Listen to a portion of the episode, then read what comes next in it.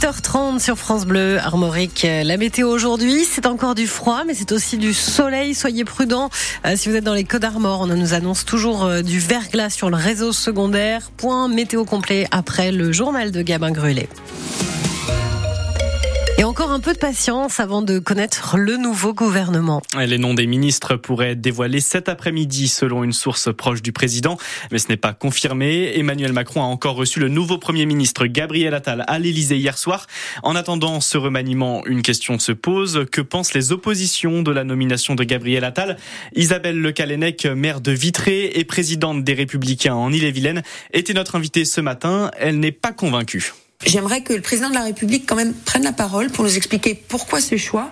Ça m'a un petit peu étonné puisque euh, le président de la République, euh, lorsqu'il a remercié euh, Madame Borne, lui a trouvé toutes les qualités. Alors moi, je m'interroge déjà pour savoir pourquoi on change le Premier ministre.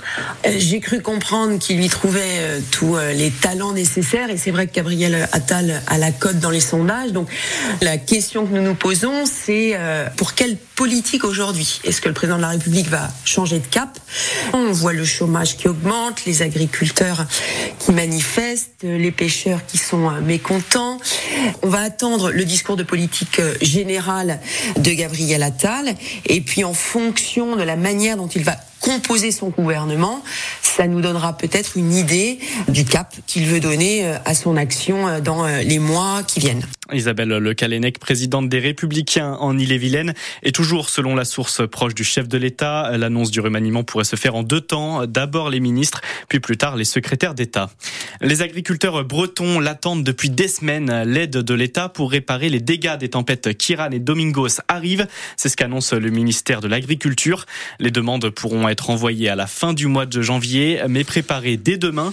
Le gouvernement a promis 80 millions d'euros pour les agriculteurs des Hauts-de-France de Normandie et de Bretagne.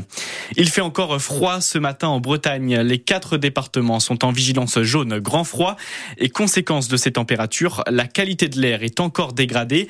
Le taux de particules fines est élevé en Ille-et-Vilaine, dans le Morbihan et dans une partie des Côtes d'Armor, surtout au sud de Saint-Brieuc.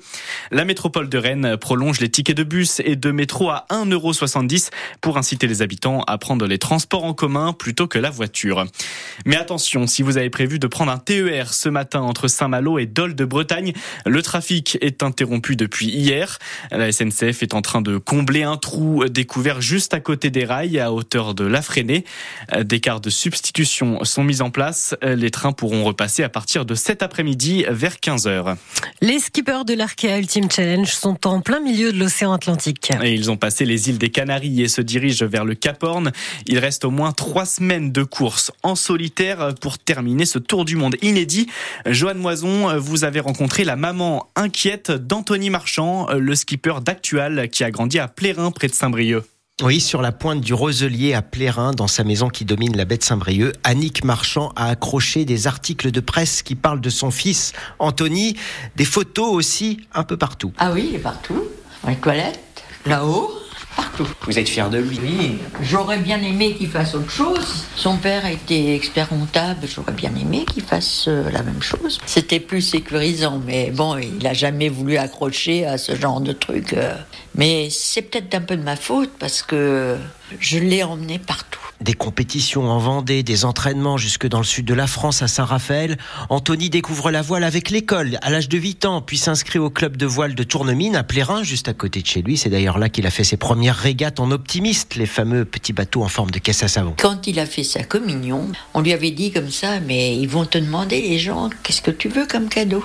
Moi, je veux un petit neuf. Aujourd'hui, Anthony Marchand a donc lâché son optimiste pour un bateau géant et volant autour du monde et sa maman, qui n'a pas du tout le pied marin, avoue qu'elle n'est pas très rassurée. J'ai hâte de le revoir. N'importe quelle position, euh, c'est pas grave, du moment qu'il revient sain et sauf. Annick Marchand avoue qu'elle se réveille souvent la nuit pour regarder sur Internet la position du bateau de son fils Anthony.